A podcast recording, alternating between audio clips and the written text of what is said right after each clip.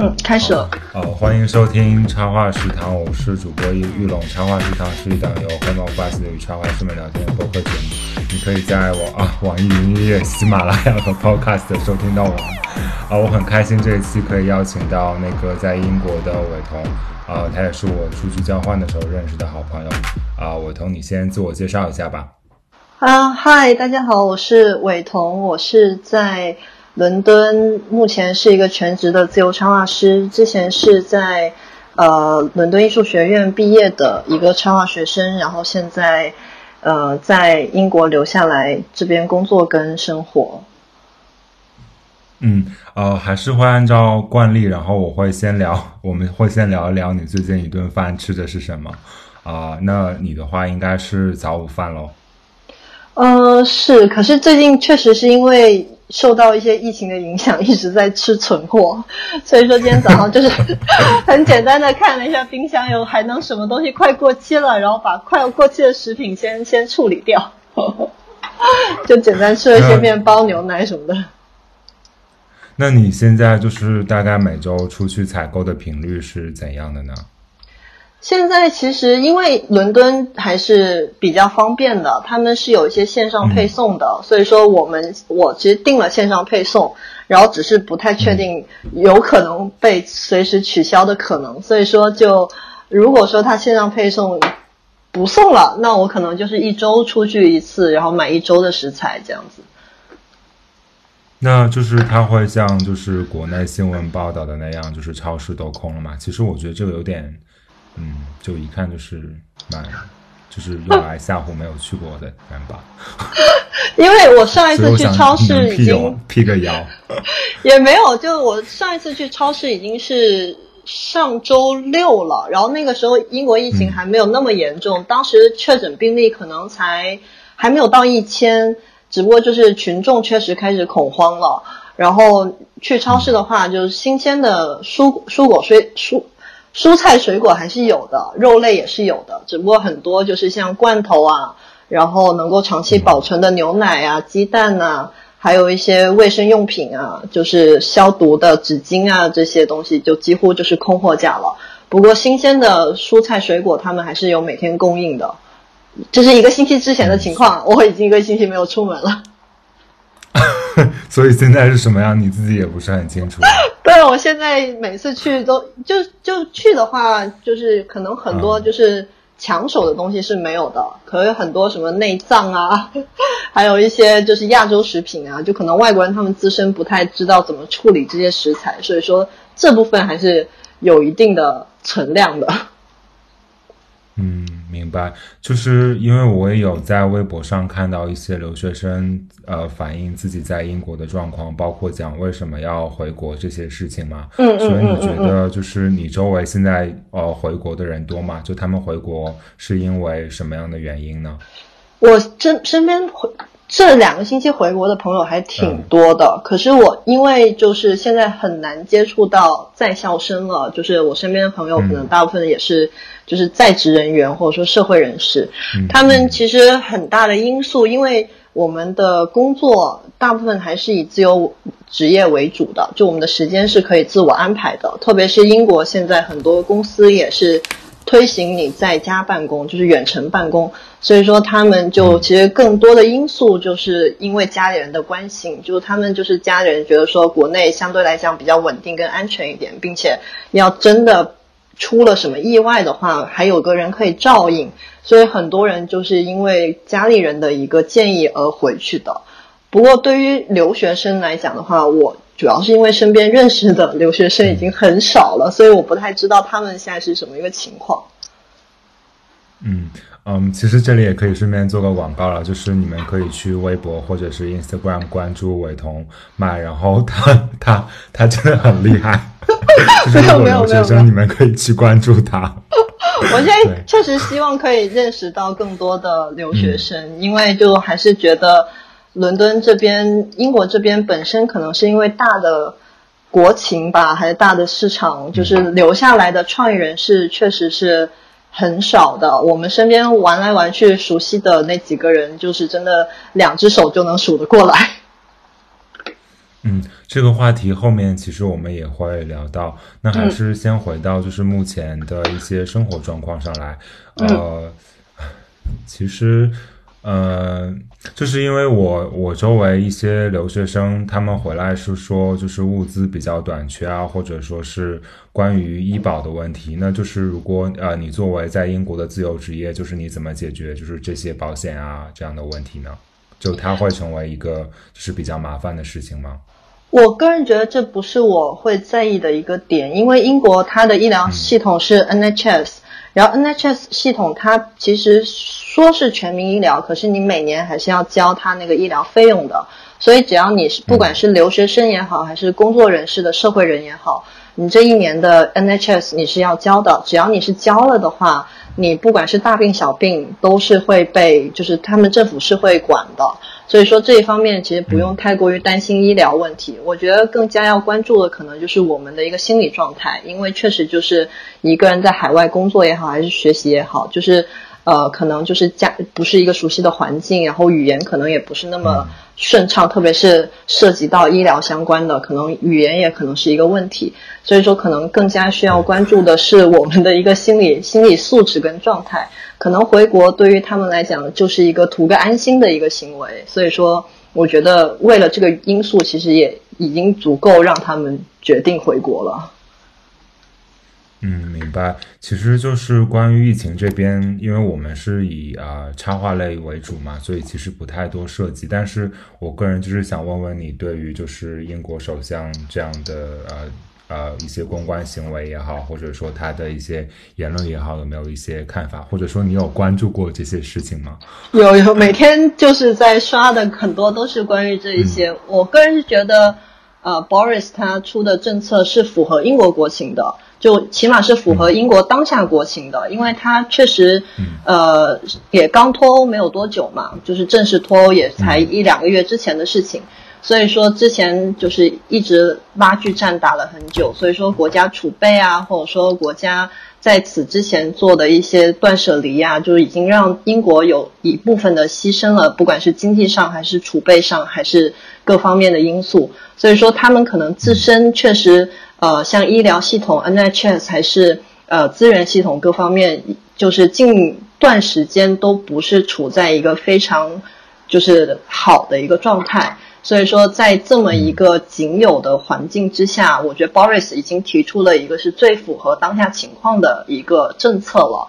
接下来要看的就是大众，就是英国群众对于这件事情的反应了。如果说英国群众还有公司企业，他们对于抗疫这个事情能够尽善尽美的做好自己那一部分，我觉得还是处在就是全民一起努力的一个状态。嗯，明白。其实我个人看下来也是觉得，可能因为我不是对这样的环境特别了解嘛，但我只是觉得关于呃这种防疫抗疫这件事情而言，就是每个地方可能会因为政体的不同，会有一些相对差异化的说辞吧，就是为了符合这一套相对应的价值观。但其实总归来说，问题的解决方案都指向了一种，就是你还是大部分人如果遇到了这种情况，还是要靠。自身的免疫力来恢复，就目前情况而言的话，就只不过有些地方像中国的话，我们会有一些比较。呃，嗯，怎么讲？就是会，我们会觉得比较安心的措施吧。但是可能在另一些地方，可能他这种说辞就会变得更直接一点。就是可能对于本国，对对于你们来说，可能是非常好接受。但是我们作为一个没有这样语境的人去看，就会觉得啊，怎么会是这个样子啊？或者觉得有点耸人听闻之类的。就我觉得也完全没有必要，就大家都是一样的。对对，因为现在主要英国的政策就是。保护 NHS 的一个情况，因为英国的医疗，不管是 ICU 还是所谓的那些资源，什么呼吸机啊，或者说药品啊这一块，就其实是呃，如果说是一般情况下是绝对充足的。可是如果说突然爆发，或者说突然之间大大部分感染的话，其实 NHS 会完全吃不消。所以 Boris 他的政策就是延缓，就是现在尽可能的让轻症，如果说他们能够靠自愈系统能够抗。就是撑过去的话，那尽可能就不要去占用医用资源了，而是把医用资源更多的去均匀的分散到呃需要被更需要被保护的人，就可能是老人家或者孕妇或者说是孩童，就很多他们并不是说放弃对于青壮年的一个医疗跟保护，而是跟老就是相对来讲比较脆弱的人来讲，就是他们会更加希望先照顾那些人。然后再把余剩余的资源给这些青壮年，这是他们的一个政策安排。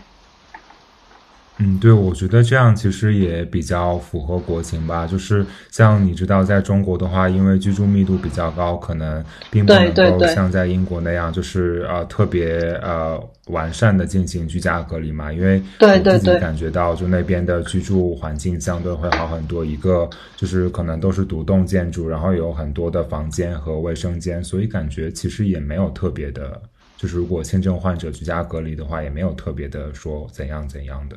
对对对对对，所以说就是交给时间吧，我觉得时间是可以解决这些问题的。对，然后呃，其实可以切换到下一个话题了，就是我想啊和你呃问一问，就是政府包括像英国的插画协会，在这次疫情中有做出了一些怎样的就是反应吧？因为我是昨天看邮件的时候有看到，就是插画协会在发起一个就是联合签名的活动，就是希望能够敦促到相关的部门去也关注到自由职自由职业人员在这段疫情期间的生活和工作的状态。对，可能因为好。好像之前是有看到德国有给那个自由职业一些经济上的补贴，是这样的吗？啊，我我没有 check 过，没有呃没有去就是更正过这个问题，但好像是有啊。呃，因为我前段时间收到了我英国经济团队给我发的邮件，他们也是就是把大概的情况说了一下，然后英国对于这件事情的应对措施各方面的，就是本身自由职业这个行业就。呃，本身前提就不是一个相对于全职工作者来讲，我们就不是一个稳定的一个工作岗位，所以说我们能够对，然后并且在嗯，就是真的这种大情况、大环境的情况之下，呃，如果说大家对于生活最基本的需求跟呃生活最基本的一些产业都没有得到一定的满足的话，其实。大部分群众不会过于重视文化产业这方面的一个需求，就是他们先会目前就是呃该生活需要的东西先先稳定了，才会往精神层面的追求嘛。所以说，其实我并没有考虑到太多，就是嗯政府补贴啊或者干发这这一方面的，反倒是就是我今天团队给我发的邮件，就是我们要做好的事，就是接下来一段时间可能没有。质量特别高的工作，或者说有更密度更大的一个工作量，这个是我我我们唯一可能会遇到的问题了。真的就是在此之在此以外，就可能真的没有说过多的，因为我们原先的一个工作环境跟状态就是一个不稳定的状态，所以说只能他们给我们的一个要我们去做的一个心理准备，就是可能接下来一段时间会更加不稳定，仅此而已。我觉得能有这样的一些就是警告也好，或者是这样的一些关心也好，确实已经很棒了。就是相对于国内而言的话，就是自由职业就是一个非常边缘的群体吧。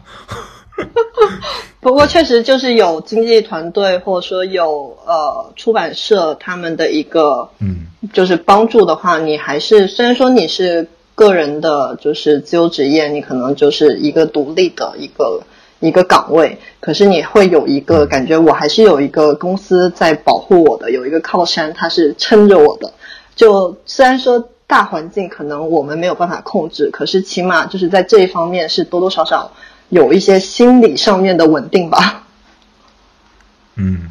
嗯，我觉得是这样的。其实就是我在美国的 agency 前几天也有发邮件，就跟大家说，他们最近可能都要居家上班啦，然后也让大家就是注意身体健康这样的事情。是，但是他们其实没有，就他们没有特别直接的告诉我们说最近可能接到单的情况或者会更不稳定之类的，但还是能够感受得到的。是，是因为真的就是大，可能就是大的环境。就是我们也没有办法控制，所以说就是大家如果基本生活没有搞好的话，真的就不会过多的去追求文化精神领域上面的一些一些突破了。嗯。对，就这个其实可以拆成两个部分聊了。我们可以先去聊，就是我我自己会比较好奇，就是英国插画协会对于啊像你们这样的在英国的自由职业者有多大的帮助呢？就包括在这次疫情期间，他发出的这样的号召啊，你觉得是呃好的还是怎样的呢？因为我其实个人没有加入 AOI，就是我并没有加入英国插画师协会，可是我的经纪公司的老板他是。呃，插画师协会的创始人，然后所以说多多少少还是有一定的联系的。嗯，我个人觉得现在目前他们该做的更多的就是希望我们就是稳定我们的情绪，这是首要的。我觉得这也是对不只是我们自由职业，是全体大众是稳定我们的一个情绪，不要不要不要太焦躁，也不要太太太太 depress，就是就是先把情绪稳定好。然后在此之上，如果说就是他们希望更多是动员我们的力量，因为我们的力量可能也是可以 empower，就是可以去促使大家就是有精神上面的一个共鸣。就他们现在，我觉得他们在做的事情就是。呃，如果说你你有额外的时间，或者说你有额外的精力，你可以就说参与到他们的一些就是活动当中去，然后就用我们自身的力量去去把一个信息传递出去，因为我们本身的工作也是一个信息传输者嘛，所以说就是还是做回我们自己该做的就是工作，该做的事业，然后只不过就是嗯，可能实际上面的事情我们真的不能太多的参与，就不可能真的提供到技术或者说。医疗方面的一些帮助，不过就是真的就是传递信息的话，就是我们的在行的事情嘛。所以说他们也是动员起来这件事情，而不是说对我们的一个保护，而是组织起来我们的力量，然后去保护呃大众的一个一个一个心理状态吧。嗯，明白。那呃，其实国内的话，我觉得。嗯，在这之前有很多那样的呃组织也好，就我想你肯定也知道，就是有一些那种微信群啊，或者是一些公众号发起了像是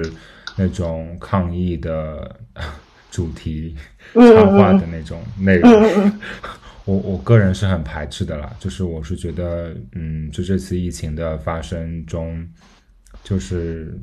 就是你的态度问题吧，因为这样其实也可以刚好连关联到最近。其实最近你如果去看社交媒体的话，也会看到有很多就是插画家应该有参与了，像《纽约时报》或者是《纽约客》这样关于这次疫情的一些作品了。就是他们的角度啊，包括作品的质量和我们。就是这边所发起的活动所导向的一些质量，包括反映出的一些问题来说，都是蛮有差距的吧？对，所以我觉得如果这个活动本身的意义不是很高的话，我也没有必要参与进来。对，因为现在就是我个人比较心就是糟心的一个点，就确实就是。除了一般的娱乐设施，就是全球范围，不管是酒吧、电影院啊，还是饭馆啊，就是近期都是处在关门的一个状态嘛。就在此之上，是英国还有全世界范围大部分的，就是知道就是名号特别响亮的那些美术馆跟博物馆也处在关门的状态。所以说这一方面就是真的就可能。因为这一方面，对于呃，对于西方市场来讲，他们是很注重小孩子从小到大的一个艺术文化这方面的一个教育，所以说这个缺失，呃，确实可能是近期以来对我来讲比较糟心的一个点，就是大家都没有办法去参与到一些展览或者说艺术文化相关的活动，所以说就是所有东西都转线上的话，其实线上。的一个视觉冲击跟信息传达还是有限的，所以说在这么一个大的前提之下，呃，我们也也不能说过多的去取缔到那些真正的艺术馆跟美术馆，不过也尽可能的把信息跟资源还是做一个运输跟传递的一个工作，就希望可以在这个疫情过程当中也不要断了大家对于文化跟。创意的这么一个追求，我觉得这个也是海外市场比较注重的一个点，就是他们希望就还是你虽然居家隔离，你不能够出去娱乐，可是呃，该有的东西就是我们也尽可能的传输出去。所以我现在看到的更多的可能并不是说组织关于疫情相关的活动，或者说组织疫情相关的一些呃呃呃号召，反倒是把他们以前固有的那些资源，他们全部改电子化，然后去去做一个线上的传播。像之前现在香港的那个。Up the Sale 就那个双年展，他们也现在也改线上了。然后伦敦今年七月份会开的 LCAF 也取消了，不过他们都是开始慢慢的往线上转移。然后波罗尼亚今年的童书展也是取消了，可他们都是就是还是会照样他们的活动，只不过就是以线上的形式去做一个传递。我个人是更关注这一块的。嗯，对，我觉得，嗯，对。感觉还是一个比较有责任感的，对，特别是对于民众的艺术文化这边的需求，呃，上面特别有责任感的一些做做法吧。但是你我自己对于线上的这种作品呈现是有一些呃顾虑的，嗯，不知道你会不会有一些这样的问题？比如说，我可能会觉得，嗯，就是你去看一个实体和在线上去看，还是会有一些。就是比较细节的这种呃信息缺失，又或者说它可能在一些体验上面会有一些区别，就是比如说交互体验之类的。因为之前我是有看到过一些开源网站嘛，就去有对比过他们的资料什么的。就是其实嗯，我觉得在国内的话，就只有故宫博物院那边的网站做的还行。嗯，其他的就是打开之后都不知道在干什么。不过这个也只是一个阶段性的问题，我相信就是真的等疫情控制住了，就是大家回归到原原本的生活，就这些东西还是能够，只不过是这段特殊时期之下，就是。还是尽可能去弥补吧，就不能把它完全清零，就是完全把连这个因为因为线上跟线下的一个区别把它完全抹灭掉，就是它还是应该存在的，只不过它的传递力度肯定是不如实体或者说你亲身体验会来的更更大，可是不能说完全就把它枪毙掉，其实我觉得还是应该存在的。嗯，对我忽然间也想到一个好的方面，就是我忘了是哪个博物馆，好像是 VNA 吧，就说因为这次的那个疫情关系，它转到线上的一些，就是它刚好可以把之前就是已经数字化的一些资料，刚好可以放出来给大家看之类的。哎，说起来 VNA 好像也要迁馆了，是吧？对对对对，他们是迁从西伦敦迁到东伦敦，然后预估是二零二三年会。会正式转移，所以说他们自身其实也是在做一个，就是因为他因为要转移嘛，所以很多东西就是在短期之间，可能一两年之间也不会有，就不会有这个资源，就线就是线下的资源，他们不可能说拿出来给大家看，所以说他们其实自身就有做这个准备，是弥补这一两年的空缺，所以说只不过把这个资源提前放出来了而已。这个事情其实，在两。两年前就就在那个，呃，奥斯陆，就是挪威那边，他们就已经在做了。因为奥斯陆他们的国家美术馆是两年前迁馆了，所以说在这段时间，就你能够在海外大量的看到奥斯陆的藏品，就是什么蒙克啊，然后什么的，就是他们都是往海外运输的去在做展览，就是保持着一个对外的输出，只不过是换了一个形式。嗯，哎，所以那如果 V&A 迁馆的话，它会有一个阶段是要完全闭馆，就是你哪里都看不到的，对吗？就是应该也不是，它是慢慢慢慢转移，就是一点一点一点的挪。对，就可能就是因为现海外的艺术品的一个交流是密度很大的，就经常可能一个一个藏品，它在别的地方在做这个主题相关的展览，那这个这个藏品。就会被外界出去半年一年左右的时间，所以这只是一个小小批小小部分小部分的。就 V N A，还有不管是 V N A 也好，还是大英博物馆也好，还是国家美术馆也好，他们的藏品真的是多到你可能一辈子都看不完。所以说，我觉得不不不需要说过多，他们对这方面完全是专业的。所以说，他们只是慢慢慢慢的转移，不可能说我就空缺一两年，你什么都看不到，这是不可能的。嗯，其实我个人觉得，就是现在 VNA 所处的那个地方还蛮好的，就是 对，嗯，我非常喜欢它那个旧的建筑，然后它那个新的建筑变变变得非常的 modern，然后我就就感觉就缺了那么一点一点味道。嗯，对我也是这种感觉，特别是啊、就是去之后，然后再又看到就是它特别有代表性的，像威廉莫里斯的那些东西，就是嗯觉得和嗯那个古典一点的建筑就是是是非常融洽的，嗯，对。因为 William Morris，威廉 Morris 的那个美术馆在郊外，可能两三年才会去一次的。啊，那么远，是，就真的要坐车坐两个小时，然后每次去都是感觉啊，这这这地方也太小了，然后也看不了什么东西，就感觉就还不如 B&A，然后就就两三年才会去一次。天啊，我觉得如果是搞艺术的朋友，就是我觉得你如果花两个小时去威廉莫里斯的博物馆，还不如去逛那个皇家植物园呢。是啊，就是这么一个心态啊。所以说就是，对我我来伦敦这么多年，去 William Morris 那个美术馆才去了两次，然后每次去都是做好了很大的心理准备，然后也有抱着很大的失望回来。嗯，哎，其实啊，这个好像呃可以稍微聊一聊吧。就是它里面的馆藏，其实主要就是威廉莫里斯的壁画，包括他好像也有在写诗，对吗？他他是他就是一个很多事情的。对他就是当那个时候的斜杠青年。嗯，对，不过更多的还是印刷，它主要是它的 pattern 嘛，就是它主要还是靠自己的嗯 pattern 出名的嘛。嗯，对，嗯，对，就是如果有大家喜欢威廉莫里斯或者对他感兴趣的话，其实也可以看看相关的资料，就还蛮有意思的。对，他好就是像蛮很激进的，在政治方面。对，就是一个很典型的英伦的愤青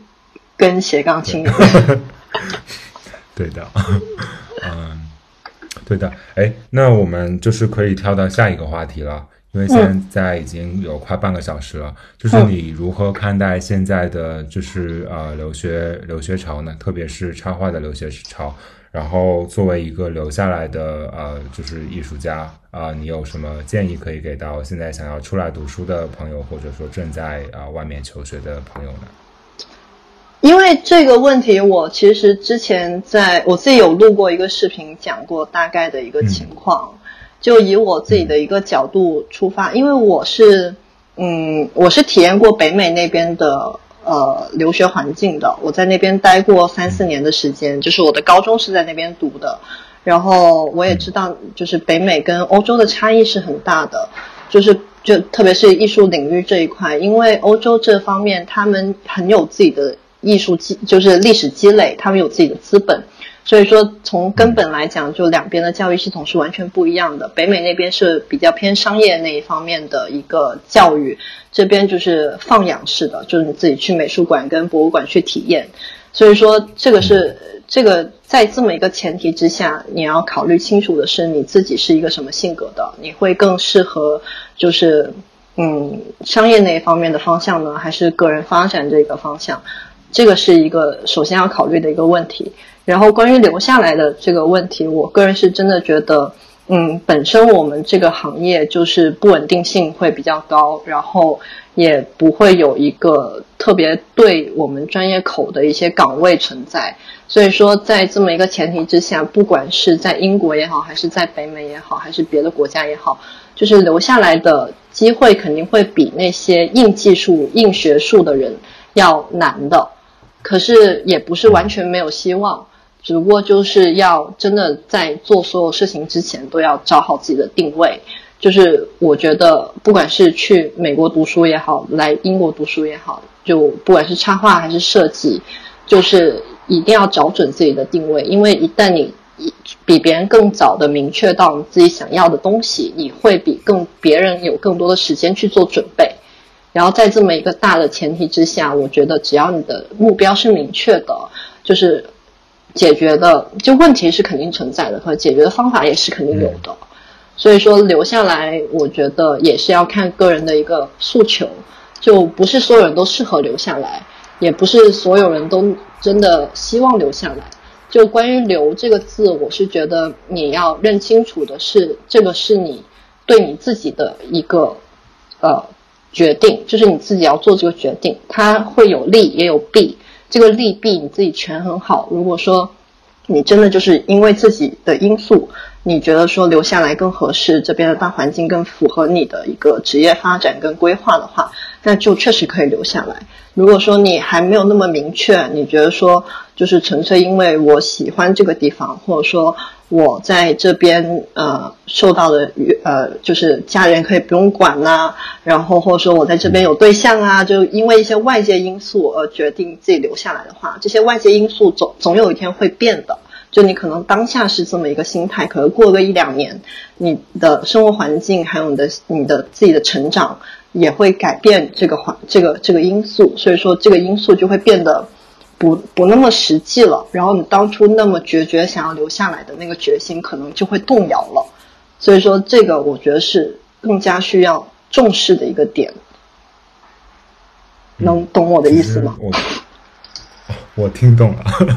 我觉得非常有用，而且就是感觉呃非常的怎么说，非常的受用吧。就总的来说，还是要从自己的呃需求方面来考虑这件事情，而且可能在你做出留学这样一个决定的时候，其实就应该已经想好了是不是要留留下来这件事情。对对对，因为就是可能目前整个大的环境是。就确实除了疫情以外，就还有一些别的因素，可能就是脱欧啊，或者说是呃川普啊 这些比较敏感的比比较敏感的因素。不过就是很多外界因素，他们会影响到我们去做这个决定，然后也会影响整个大的市场。是，可是就是只要自己的那个自己的定位是准确的，然后你尽可能的去适应这个环境，然后尽可能的。就是，嗯，不要太过于勉强，或者说太过于呃凑合，其实就是对自己最大的一个负责任。我觉得，嗯，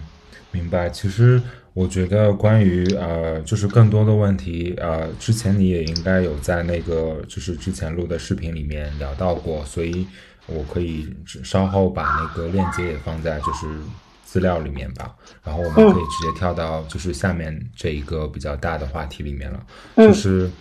啊，目前啊，应该算是应该一两个月前吧，就是有看到一些关于插画行业的调查问卷，就是像一些 agency 啊，或者是创意平台之类，就是有发起这样的一些聊天活动，所以我收集了一些觉得比较有趣的问题，想和就是呃。插画师们一起聊聊这些事情。嗯嗯嗯。之前你也有看过了，我觉得我直接用中中文问吧，然后可能中间有一些翻译上的误差，如果有不对的地方，你也可以顺便帮我纠正一下。那呃，第一个问题就是，你作为一个插画师，觉得最大的挑战是什么？你要面对的最大的挑战是什么？平衡吧，因为我最近一直在 一直在纠结的一个痛点就是。生活跟工作上面的一个平衡，因为我最近确实也是认识了很多专业以外的一些朋友，然后跟他们有接触跟聊天之后，发现就是我们自己这个领域确实是一个很特殊的一个存在，就可能对于很多人来讲，他们工作跟生活是分开的，他们工作是为了更好的去生活。可是对于我们这个领域来讲，我们的工作跟生活其实是完全紧密的贴合在一起的。就是我们不能够说，呃，就是把工作拎得这么清楚。所以说，在此之上，你要找好这个平衡点，你不能完全被工作吃掉了，你也完全呃被生活吃掉了。你要你要尽可能的找到平衡点吧。就是不管是工作跟生活之间，还是。呃，你自己的创意跟客户的需求之间，还是你的呃呃呃各方面各个领域，我觉得这是对我来讲最大的一个一个挑战吧。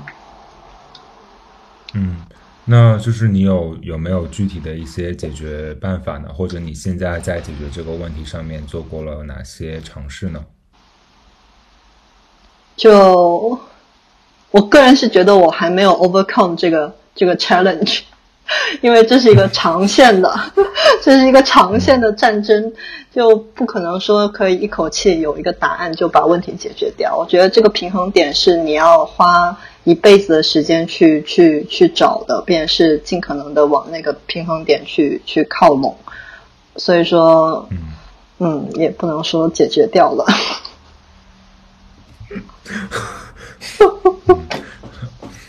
我其实有有试过一些比较极端的做法了，比如说周末不工作之类的，但后来发现就完全 不行。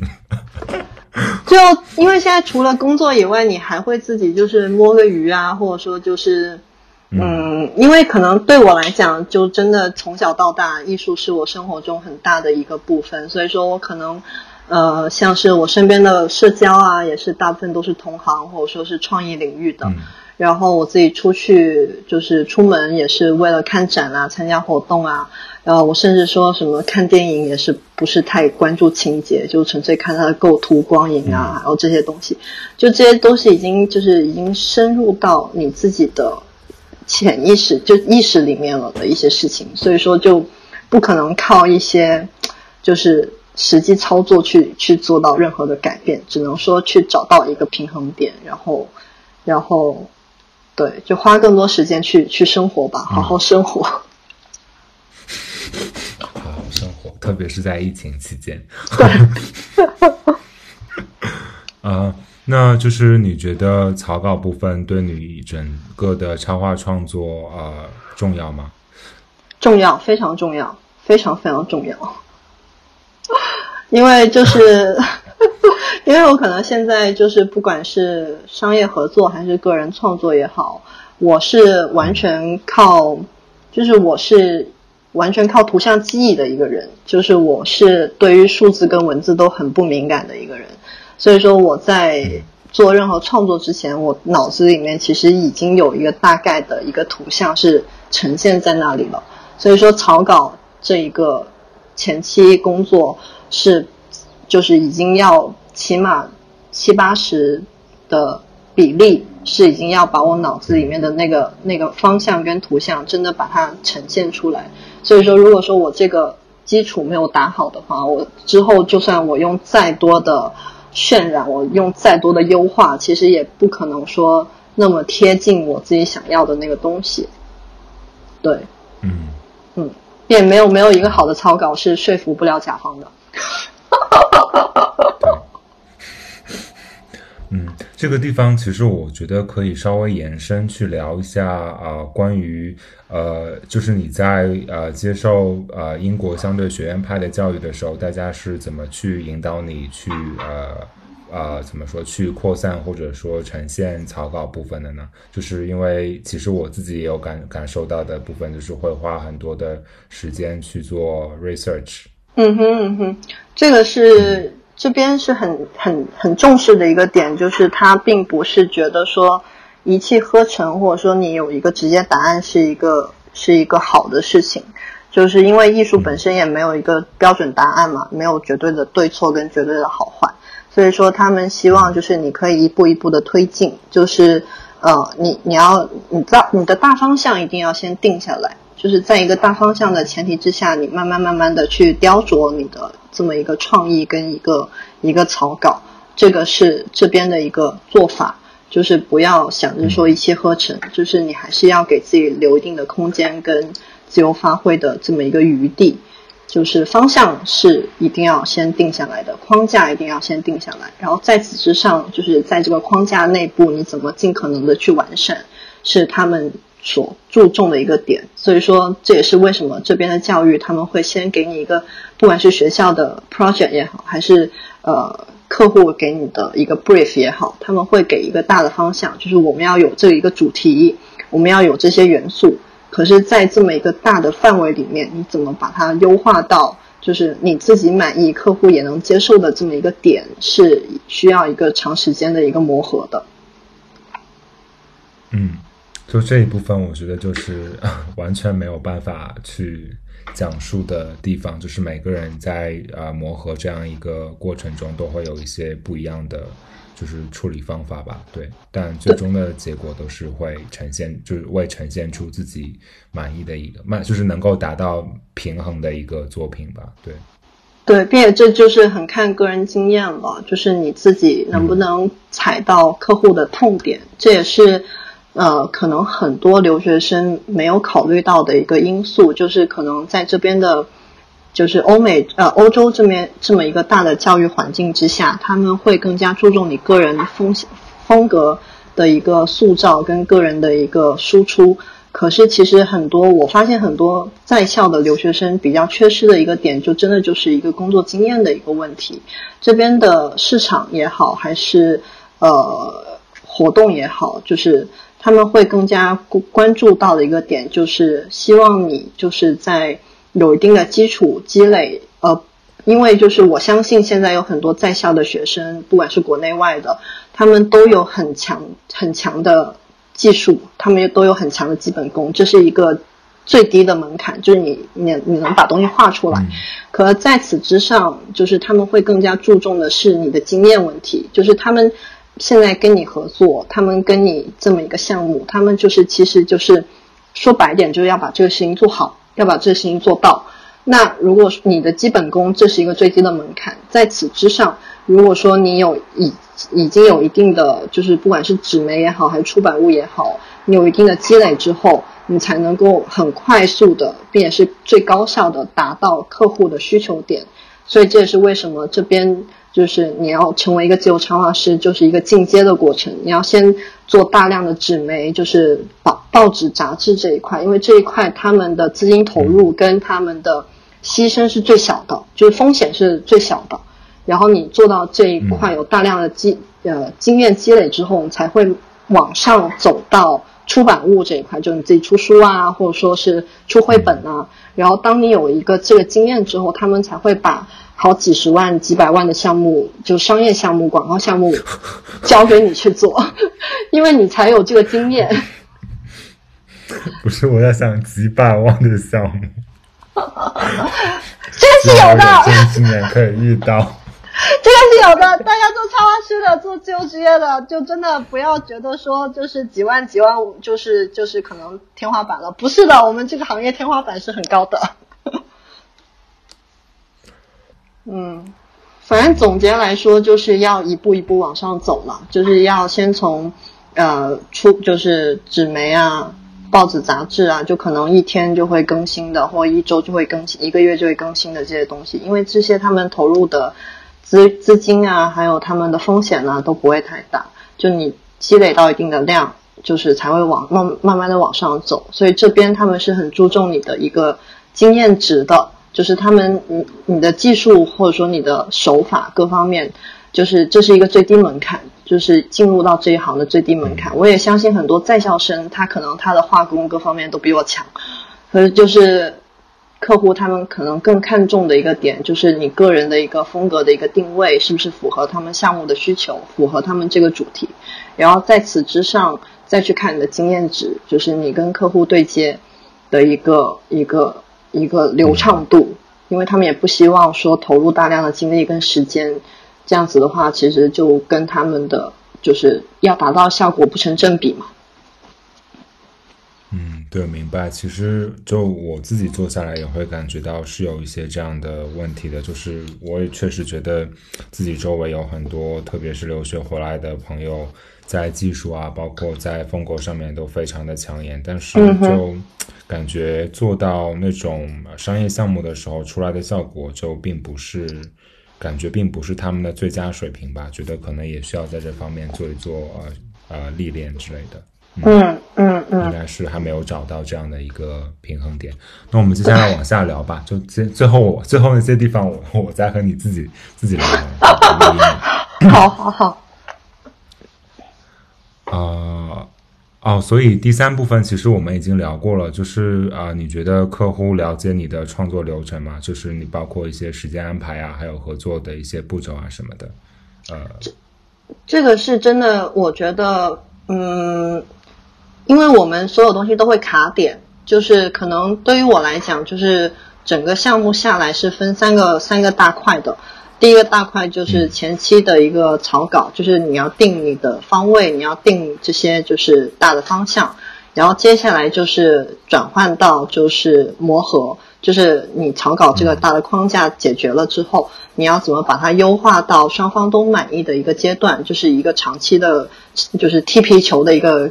沟通交流过程，然后等所有东西都确定之后，你再把它实现，就是就是把它创作出来。这我我是把我的工作每一个项目都是这样细细分为为三大块的。第一大块最费的就是你的脑力，就是你自己的创造力，然后第二大块就是就最耗费的就是你的耐心 跟你的沟通能力，然后第三大块就最耗耗损的就是你的体力，就是这个样子。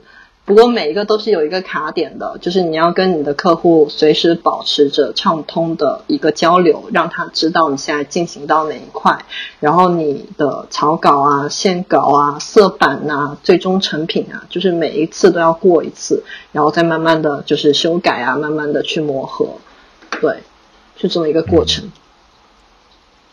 对，其实我觉得一个成熟的呃合作过程，其实对于呃作者来说，作者和客户来说都很重要吧。对，其实作者就是啊客户那边能够呃熟通，就是熟悉到你的这些，就是呃就是在充分沟通的前提下，熟悉到你的各种呃步骤啊，包括创作环节的话，感觉在沟通中的或者就是也不会遇到特别麻烦的一些沟通状况，或者是修改的问题吧。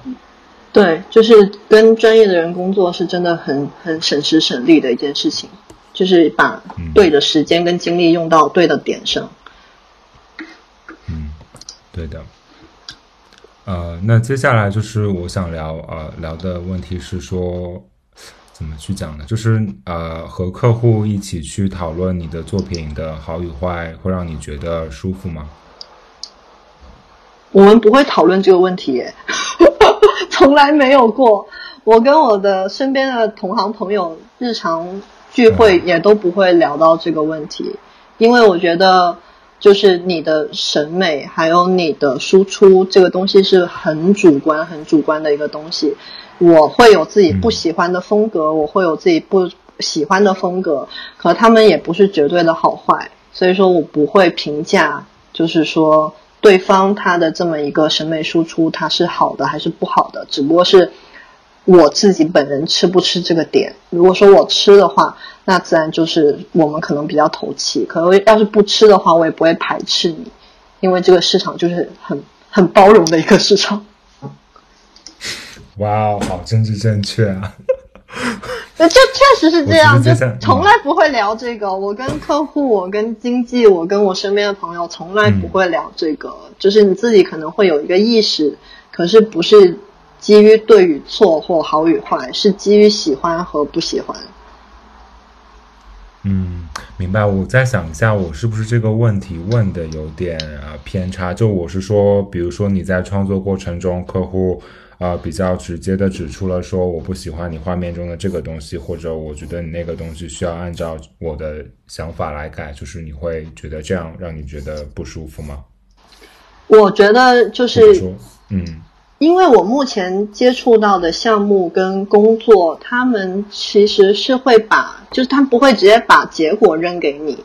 就他会告诉你他为什么觉得这样子不好或者那样子不好，他会有一个原因，然后一般这个原因我都是能接受的。就很多可能就真的就是因为外界的因素，就比如说我现在在承接的一本书，那他们对于印刷啊、排版啊、装订啊，肯定是比我有更多的经验跟知识的。那他跟我就是跟我讲的那些修改意见。就可能就是啊，你在屏幕上看到的颜色是那样，和印出来就是那个颜色了，所以说这个要改。那或者说，嗯，这个东西它已经踩到中位线了，就这本书打开之后，中间是有一部分五毫米到十毫米左右是是看不到的。如果说你重要的东西放到那里了，肯定是要改的。就这些因素，就是有一些外界因素要导致的改动，我是完全没有没有问题的。然后基于这个之上，就如果说是因为他们。个人的喜好或客户的喜好这一方面要做的改动，其实是很少很少的。嗯，明白。其实我觉得这个问题也不是问题，应该还是按照我们就是刚开始聊的第一个就是那个方向聊，应该是对的吧？对，我也觉得一般来说，客户都选你了的话，也不会说真的在审美上面有一些。过分的偏差，通常都是会给到一些可能你不具备的，就是一些背景知识啊，或者你对对对对对对文化语境不了解的地方，他们可能会帮你做一些补充之类的。就我觉得这样地方提出修改是没有什么，就是本来就是我们工作的一部分嘛。对对对对对对，因为怎么不管怎么说也好，就是你承接项目都是一个合作关系。就是如果说你是个人创作的话，那你真的就是自己满意，怎么开心怎么来。可是你只要是就是有这么一个团队，就算是临时组建的，你肯定是要听听取别人的意见，并且别人的意见可能他们想到的点跟他们。呃，他们的知识基础是你自己完全不会考虑到的，所以说，当人家提出这么点的话，就真的就是应该找到原因，然后，然后真的就是要听倾听，然后去去做一个磨合。就这个部分，其实我还想再去聊一个，就是话题，就是聊一个在全球化语境下插画的一个趋势吧，就是。我觉得难免会在很多作品中看到一些非常明显的政治正确，或者说是为了回避一些，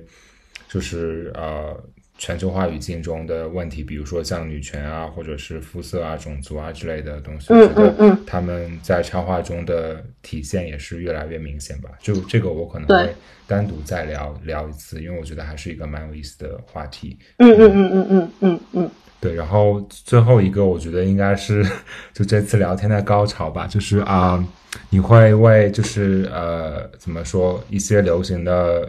呃，就是在现在特别流行的，就是嗯，该怎么去讲呢？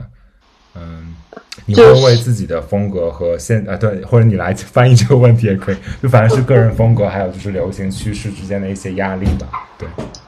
嗯，就还是平衡吧。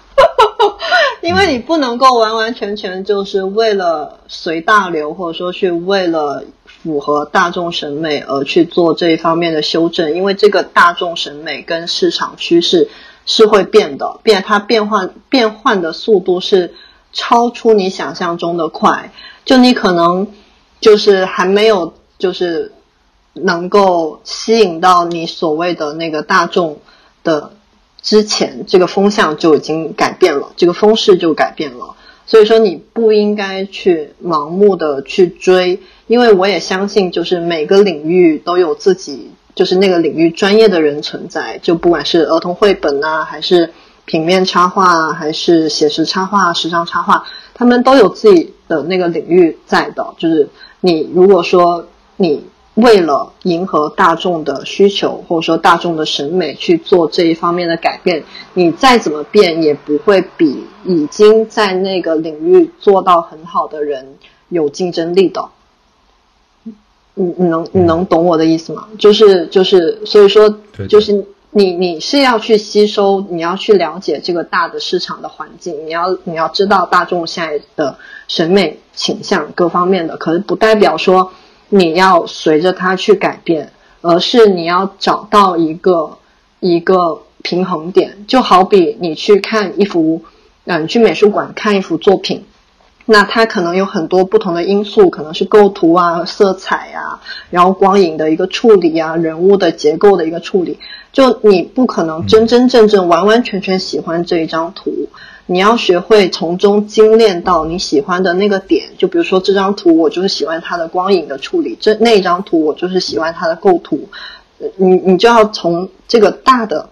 里面筛选到你自己能够吸收，并且你自己能够接受的，转化为你自己的东西。就是你自己的，你你就你自己是一棵树，然后你要很你要开枝散叶。然后你要你要尽可能的拓宽自己的领域，然后从不同的地方吸收养分。那大众的审美它其实也是一种养分，可是你没有必要说哦，因为现在大众喜欢苹果树，你自己是一棵梨树，那你就把这个梨树给砍掉，重新去摘一个苹果树，这是很愚蠢的一个做法。我个人觉得，就因为已经有人在种苹果树了，人家的苹果树已经长到十米、二十米了。你为了迎合大众的需求，你把你自己原先有的七八米的梨树给砍掉，然后重新摘一个几十刚刚冒芽的苹果树，你是不可能能追得上的。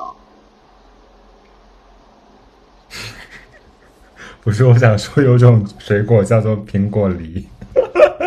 你是想要怎样？就是你可以，你可以涉及到那个领域，你可以开枝散叶到那个方向，可能你不要完完全全就就是连根拔起的去去去嗯去做这个改变。最后其实是一个补充环节了，就是有没有什么你想提点的，就是遇到的一些扎心的问题？嗯，可能我现在考虑的问题都比较现实，就是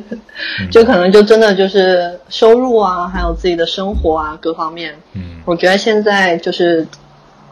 就是毕业之后成成成为一个社会人之后，真的要学会对自己负责任，然后很多的一些生活基础啊，或者说社会对你的一些呃约束啊或要求啊，这个东西已经没有办法像之前你还是一个学生或还是一个呃青年的时候这么随心所欲了。所以现在可能更多的比较扎心的一个点，就是要怎么去做好一个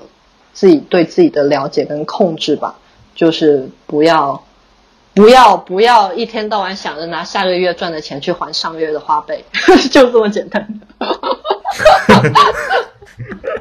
就是要随时准备好，因为我们这个领域是我们这个专业，我们这个工作是很不稳定的，所以要随时准备好。就你现在有活，不要不要太高兴，你可能下个月、接下来几个月你都不会有工作，就要做好这么一个前提准备，然后把自己保护好，然后也同时保护好自己喜欢的这个工作。